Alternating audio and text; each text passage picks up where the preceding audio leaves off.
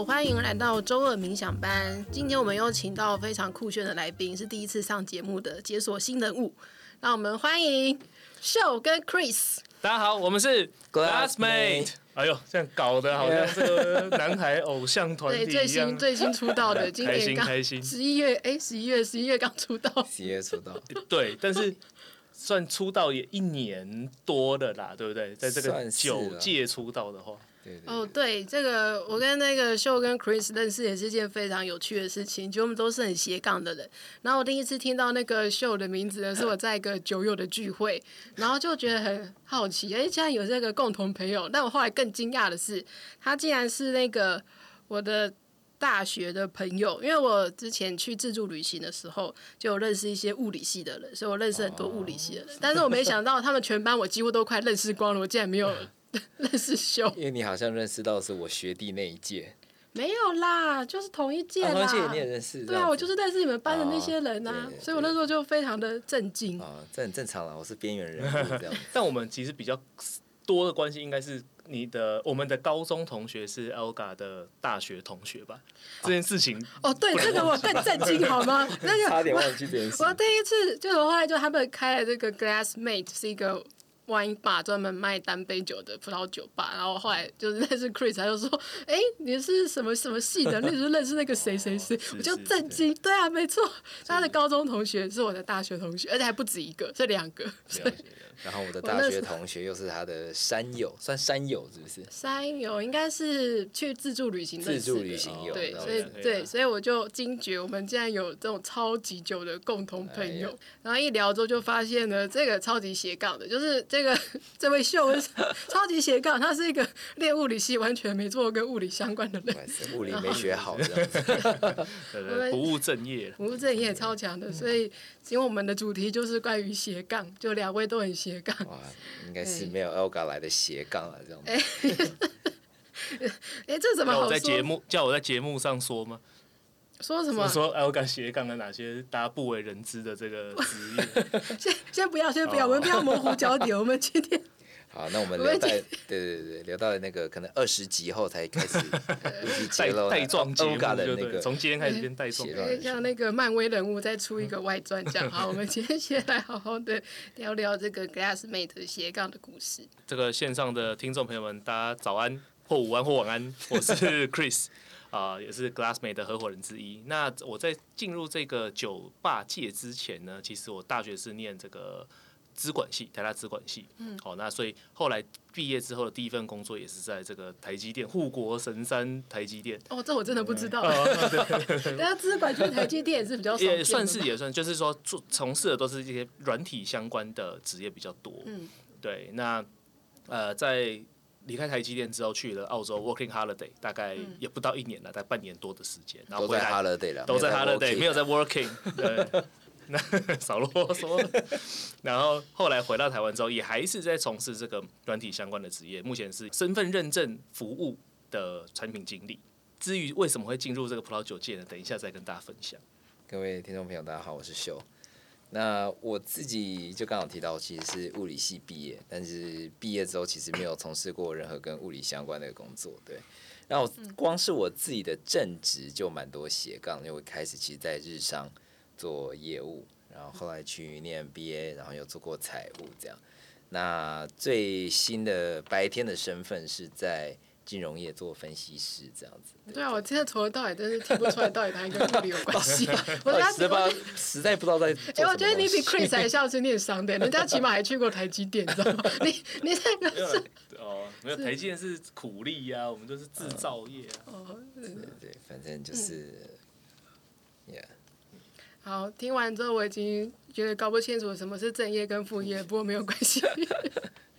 对啊，我们就其实，在很多会不会很多人问你们说，就是哎、欸，他也好想斜杠哦，然后你们怎么有勇气斜杠，或者你怎么会找到自己想做的事情？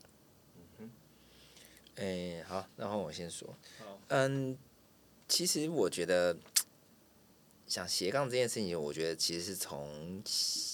但从小嘛，就是我因为我可能我爸爸妈妈都是自己开公司的，所以我从小就被灌输，就是说啊，你自己要自己当老板啊，自己要做自己的生意啊，不要一直为别人打工这样子。但是就是出国念书回来之后，其实也是觉得一直就是你只知道你自己想要创业，可是你真的不知道自己要创什么。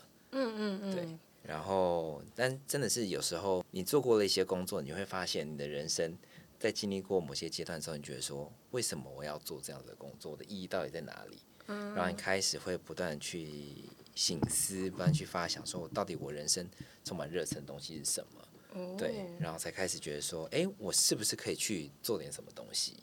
对，然后我觉得像这次带给我人生很大的一个转变，其实真的是疫情。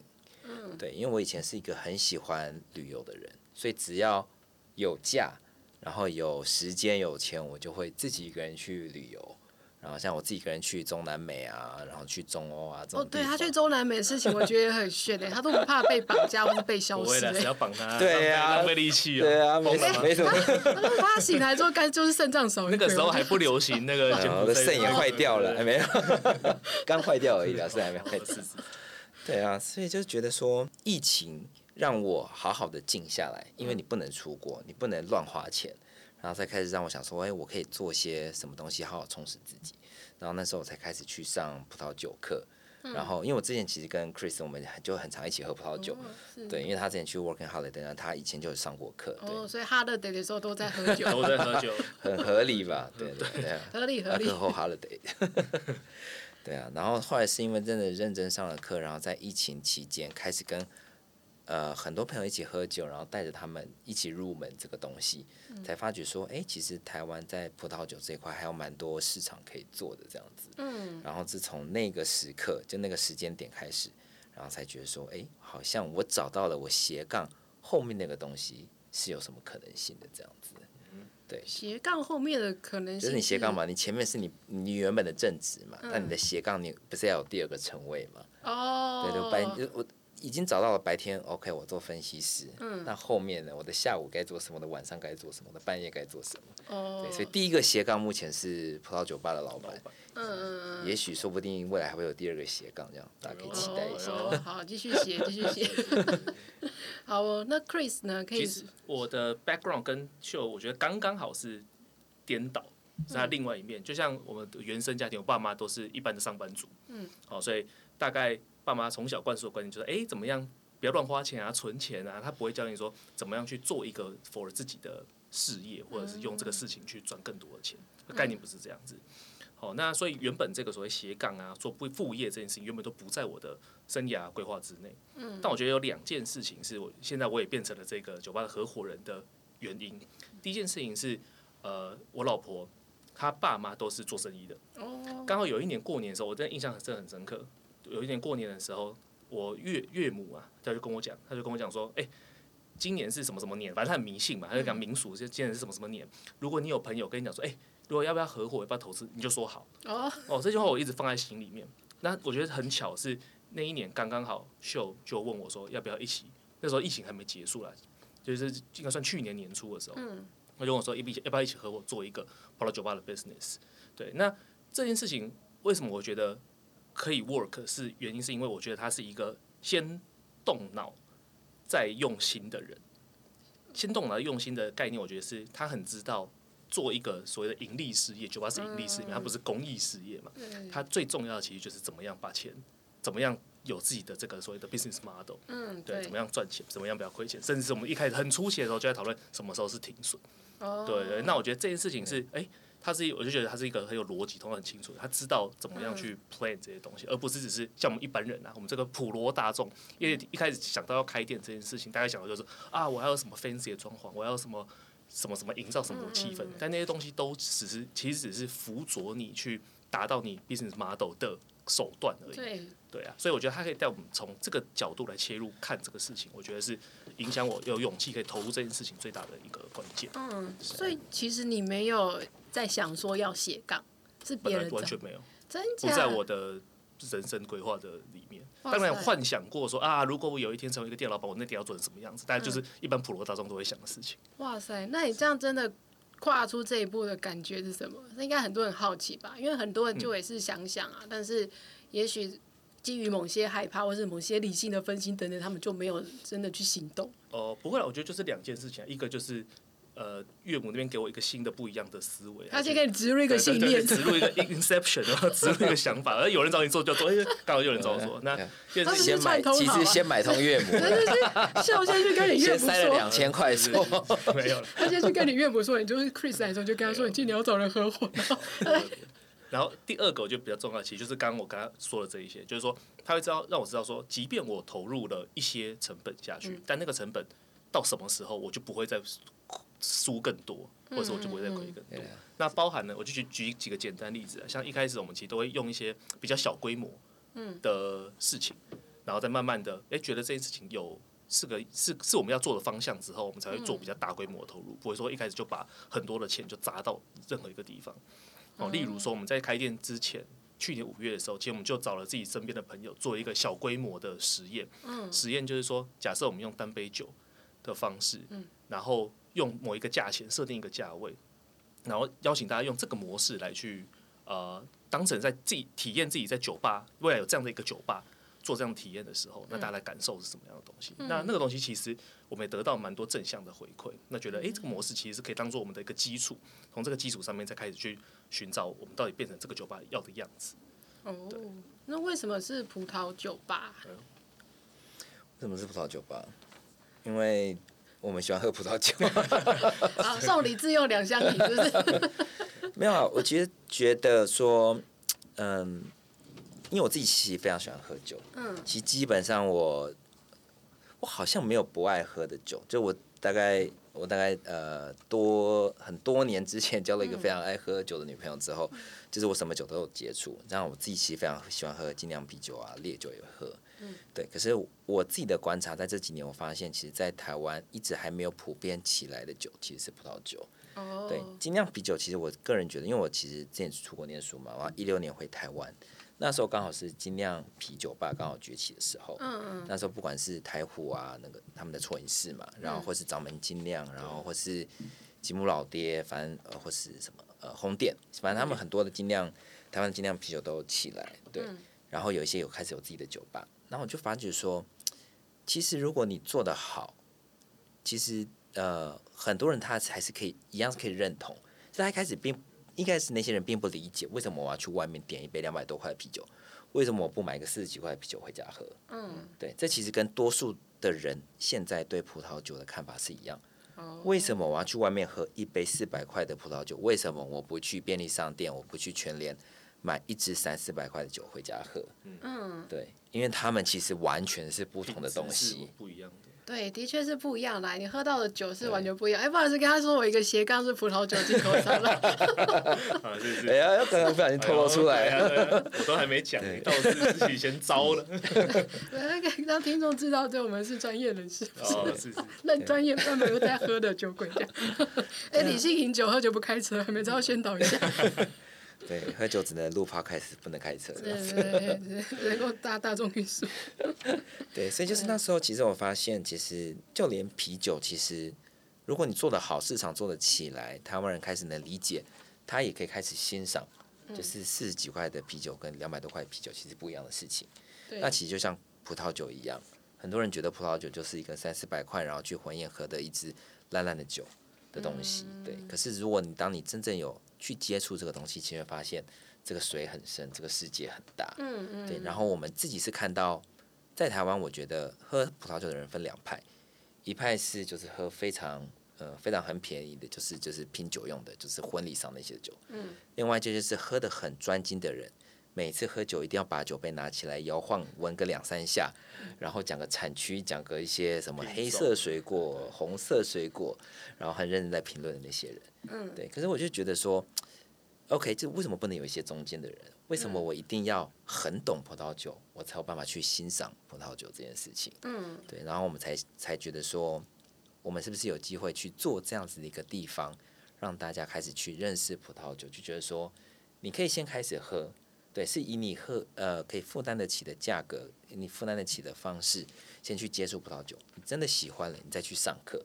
而不是每次好像你在台湾，你去餐厅啊，你要开始点葡萄酒，都是一支一支点，然后侍酒师过来问你，你喜欢新世界，你喜欢旧世界，你喜欢北翼，你喜欢南翼，就是没有上过课的人哪会知道这些东西是什么东西？没错，对，所以像我们酒吧就很坚持说，我们一定要做单杯酒，所以我们就是你任何时候来，我们至少都一定有二十款的单杯，嗯，让你可以选择，然后或是你完全不用懂葡萄酒。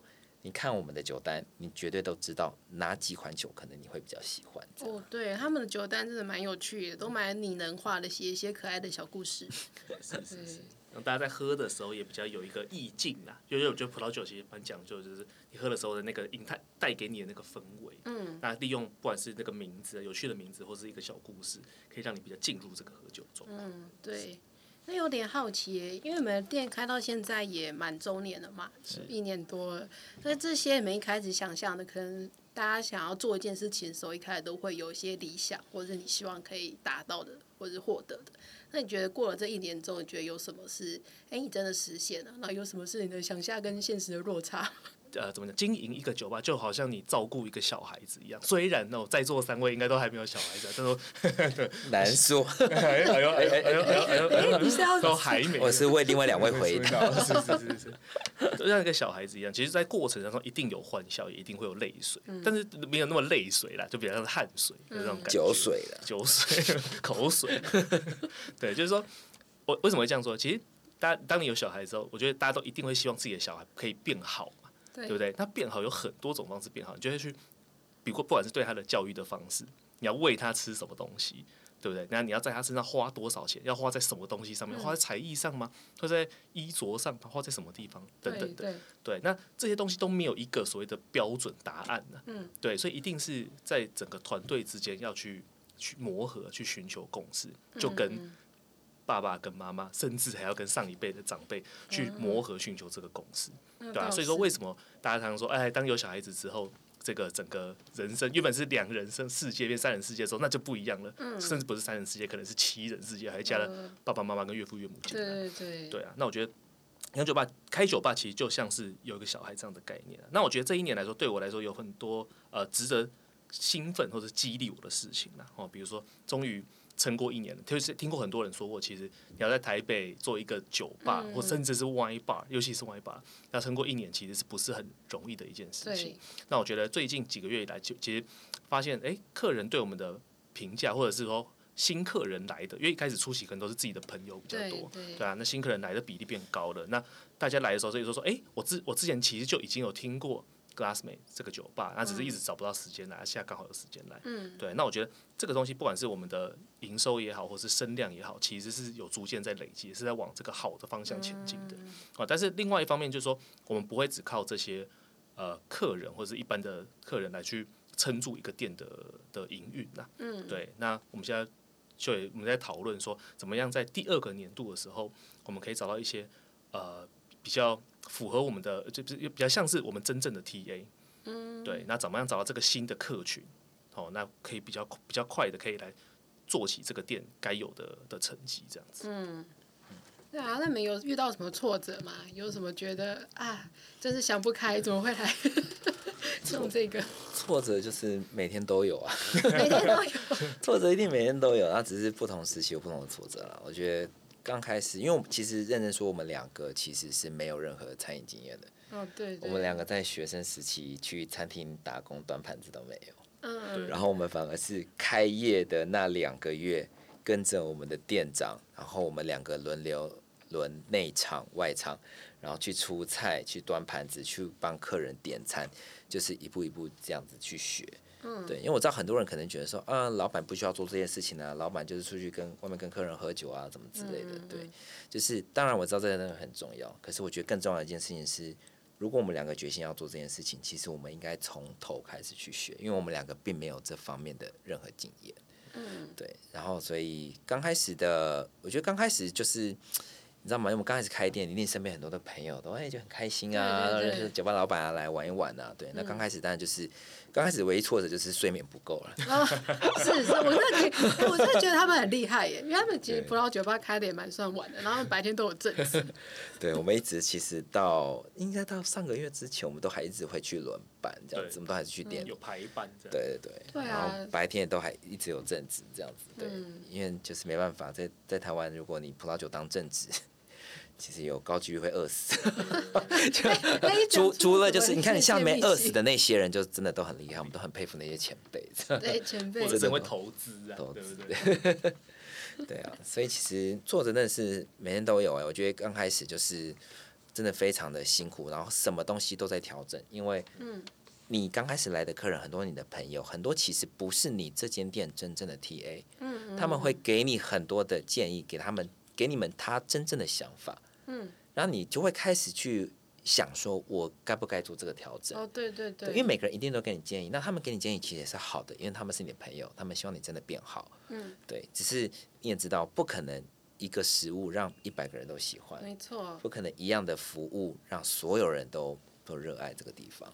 对，然后我觉得刚开始很痛苦的事情就是，我们必须从中去取舍，对，我们必须去试着去讨论，去呃收纳，就是归纳出来是说，我们到底真正要 serve 的 TA 是什么样子的人，嗯、什么样子的人，我们必须可能适时的去放弃，因为我们没有办法什么事情都一直改，这样。没错，没错。对，那所以我觉得在过去一年中，其实我们做了非常非常多的调整，不管是酒的价位、酒的呃选品。这件事情也好，或者是食物，因为太多客人一直跟我说，你们食物太少。嗯，就是我其实也很想做很多的食物，如果可以做，我也我也想做。嗯，对，可是这个就会造成另外一个现象是，来我店里的人都只喜欢吃东西。嗯，对，那这其实会对一个单杯葡萄酒吧是一个非常大的一个呃痛痛痛痛点吧，痛痛苦吧。嗯，对，因为大家都来吃东西不点酒，那我就会就我就不叫做酒吧了。哦，对，但所以我，我我很坚持，就是开店到今天过了一整年，我都很坚持说一件事情，就是我们是葡萄酒吧，嗯、我们不是餐酒馆。哦，对，我是希望每一个来到这个店的人，是因为我的葡萄酒而来，但是我也有很多好吃的东西，嗯，而并不是他们家东西好好吃哦，哎。原来他们卖葡萄酒，顺道喝个酒，这个是完全不一样的事情。对，因为要把东西做好吃，我相信台湾真的有太多的人，太多的厨师有这样子的一个能力。嗯，对。可是我是想要做一个让大家可以开心、轻松喝葡萄酒的地方。嗯，就还是有保有你原本的那个初衷的想法。没错，对。是是，不过这个理想总是比较丰满嘛，对不对？现实有时候是比较骨感，因为像我们开店的前几个月，其实很多客人就在六点半的时候准时报到，就是要来吃我们家的牛肉面。啊。因为牛肉面是我们自己亲手这个煮的啦，然后是用这个秀妈妈的食谱。家母，对对。的的食谱做，然后会跟市面上你在一边一般地方吃到的牛肉面的口味很不一样，所以很多客人就六点半报到，就是为了吃牛肉面。那让我们觉得哎。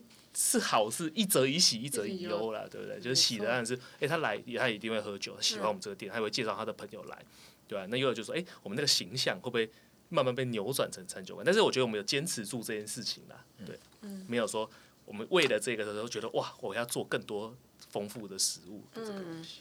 好诶，那经过这些可能调整或是。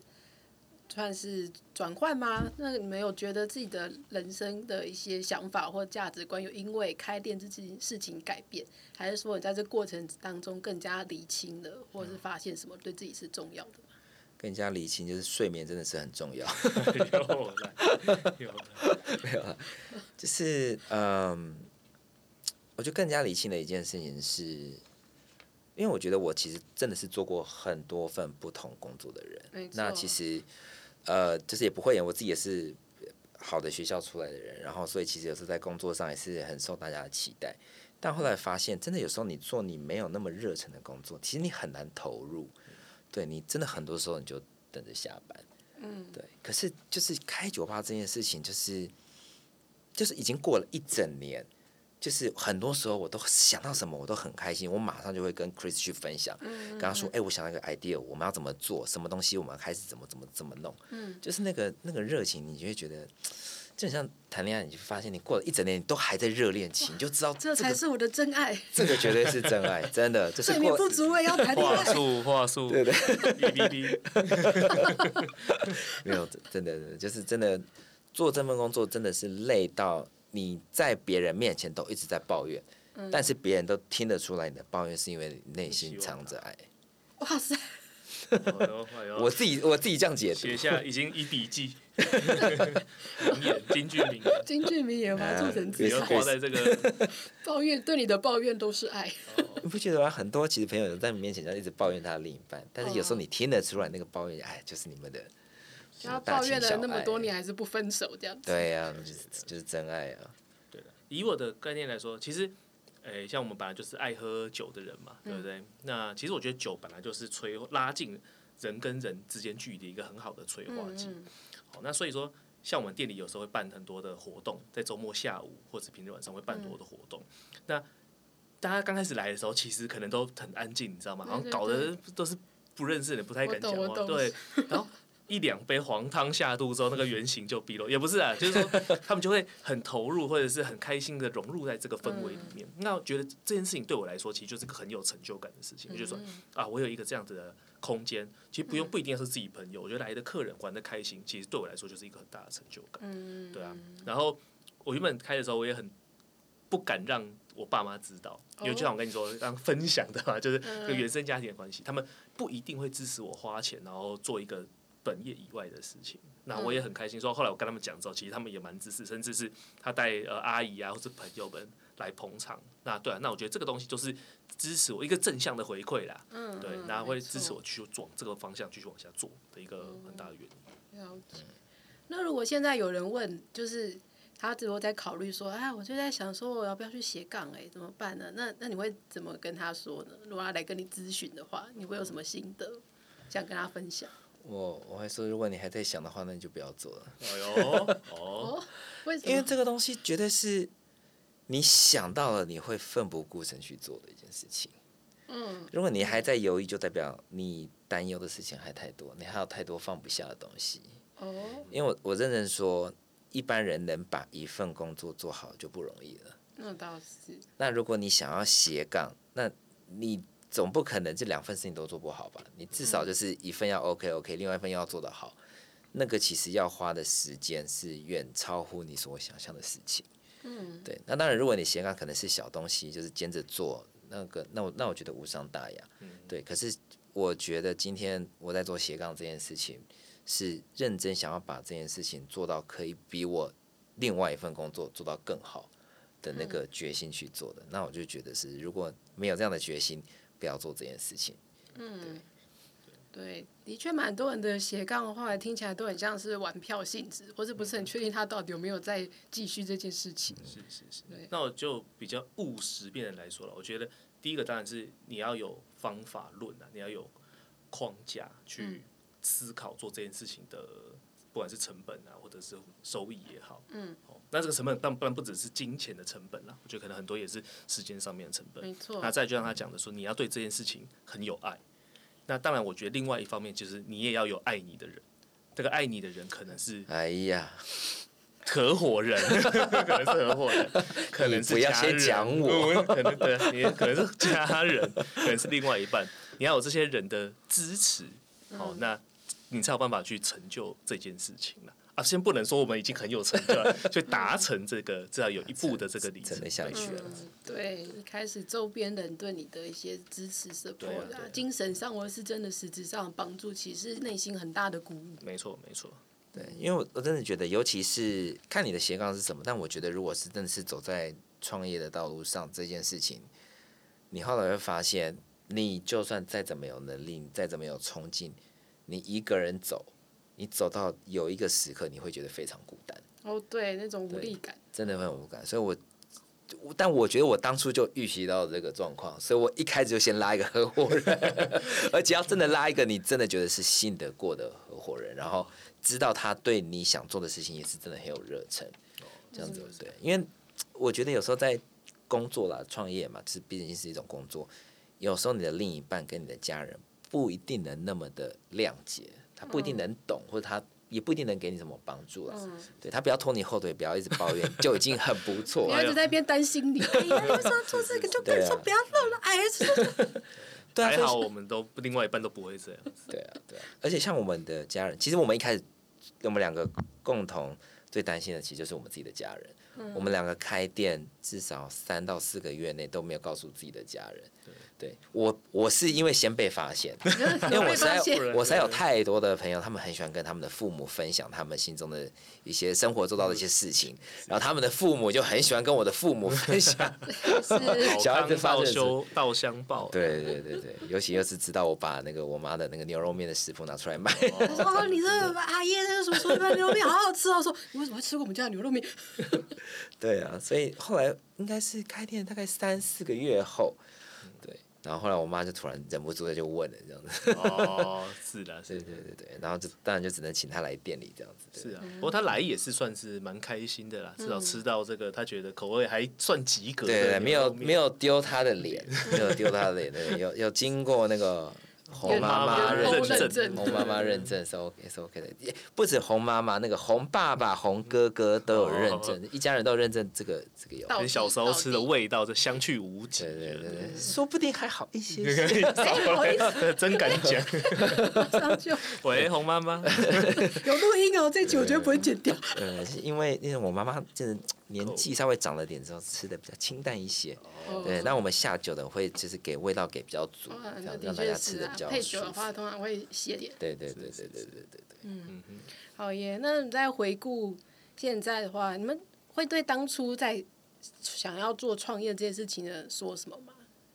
就如果你现在回顾当初这那个时候的自己，在思考这件事情，秀应该有比较多这个感触。对啊，就是说，像我刚刚提到的说，说这个事情本来就不在我生涯的规划之内嘛，对不对？嗯、但我现在来看过去的我，有做出这个决定，其实，呃，我觉得可以跨出自己原本的舒适圈，去尝试新的 idea。虽然这个不是我的 idea 啦，哦、嗯，但是我觉得去做这个突破我原本想象框架之外的事情，对，那我觉得是。呃，不管这个店未来是可以存续多久，对啊，那但是我未来回来看这件事情，我会觉得是一个很珍贵的体验跟回忆啊。嗯，对，那就很庆幸当初有做这件事情，但过程当中当然有很多的呃难关需要去突破。嗯嗯，对啊。那我觉得就是因为突破了，所以才显得这件事情更有价值啊。嗯，难得的经历。是啊，我自己觉得你创业一定要有热忱，你一定要有一股气。可是你不能只有这个东西，嗯，因为你一定会很快就败下阵来，对，因为我我必须老实说，这其实不是我第一次想创业，嗯，就是我前面其实已经想过两到三个题目，然后甚至有去做一些调查，然后跟很多朋友分享什么东西，但是每一次都是我有这股气，然后开始去做调查，开始做一些功课之后，最后打退堂鼓，因为我后来发现，哎，其实我没有办法做的跟别人不一样。嗯，那既然市场上都有这些服务，我又没有觉得我可以做的比别人更好，为什么要去做这件事？嗯，对，所以我就觉得，就是我其实好几次都有那股气，但是我觉得好险，我其实我终究是忍下来了。对，我觉得可能毕竟身为客家人，实在是不太想要浪费钱 去做没有把握的，呃，不想去打没有把握的仗，这样子。但是直到这一次，那呃，创业难免就是你一定会，你不可能看到全貌。你不可能知道你一定会赢，对。可是你至少你在那个当下，你已经想好战略了。你不是只是说很有信心说我一定会赢，而是你都连战略都想好了，我要怎么去打？我已经看到有什么样的方式可能可以去打一场胜仗。嗯嗯，对。即便你有这样子的自信，你有这样子的呃沉着分析，其实你都还不一定会成功。对。所以我其实很想跟就是真的想要创业或想要斜杠的人说，就是。你要有这样的热忱，没有错，这这是第一步。但第二步是，当你的那些呃冲劲冷静下来之后，你还看到了什么东西？如果你身为一个旁观者，你怎么样分析？你会在一场在这一场仗里面，你会打赢？这个结尾是一个非常 深沉。观众听到这边的观众、听众朋友们，应该已经 转到别台去了，应该已经陷入了。只是该来一杯白酒。对，陷入一个很深沉的城市里面。好，今天我想我们节目就在这个非常适合在自己的小世界里面思考的话题里面结束。呃，那也欢迎大家呢到 Glassmate 去边喝边思考人生中重要的问题。没问题。对，那关于嗯，那关于 Glassmate 怎么成为 Glassmate 的话呢？下一集我们会再讨论更多关于他们两个人的小故事。那今天我们先到这里喽。好，周末冥想班，我们下次再见喽。耶，谢谢大家，拜拜。you